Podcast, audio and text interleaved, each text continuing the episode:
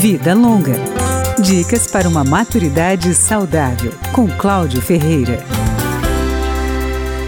As taxas de suicídio no Brasil são em média de 5 casos para cada 100 mil habitantes. Entre os idosos, esse índice sobe para 8 ou 9 mortes para cada 100 mil pessoas. Mesmo levando em conta que a população idosa é a que mais cresce no país, a enfermeira Emeline Santos, da Universidade Federal do Rio Grande do Norte, diz que é preciso prevenir o suicídio nesta parcela da população. Na contabilidade dos casos de idosos que se matam no Brasil, são quatro homens para cada mulher. Emeline Santos lembra que eles têm mais dificuldade em externar sentimentos.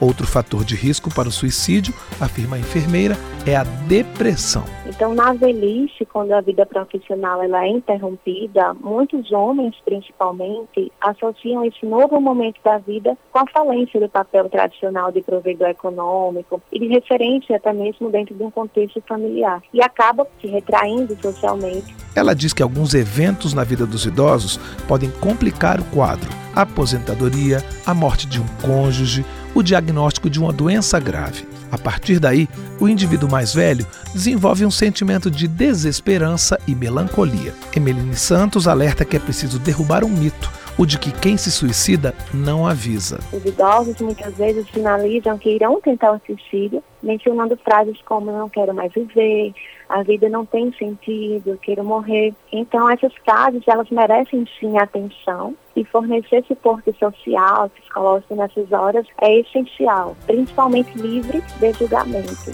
Segundo a enfermeira, a família é a melhor rede de apoio que o idoso nesta situação pode ter. Vida Longa, com Cláudio Ferreira.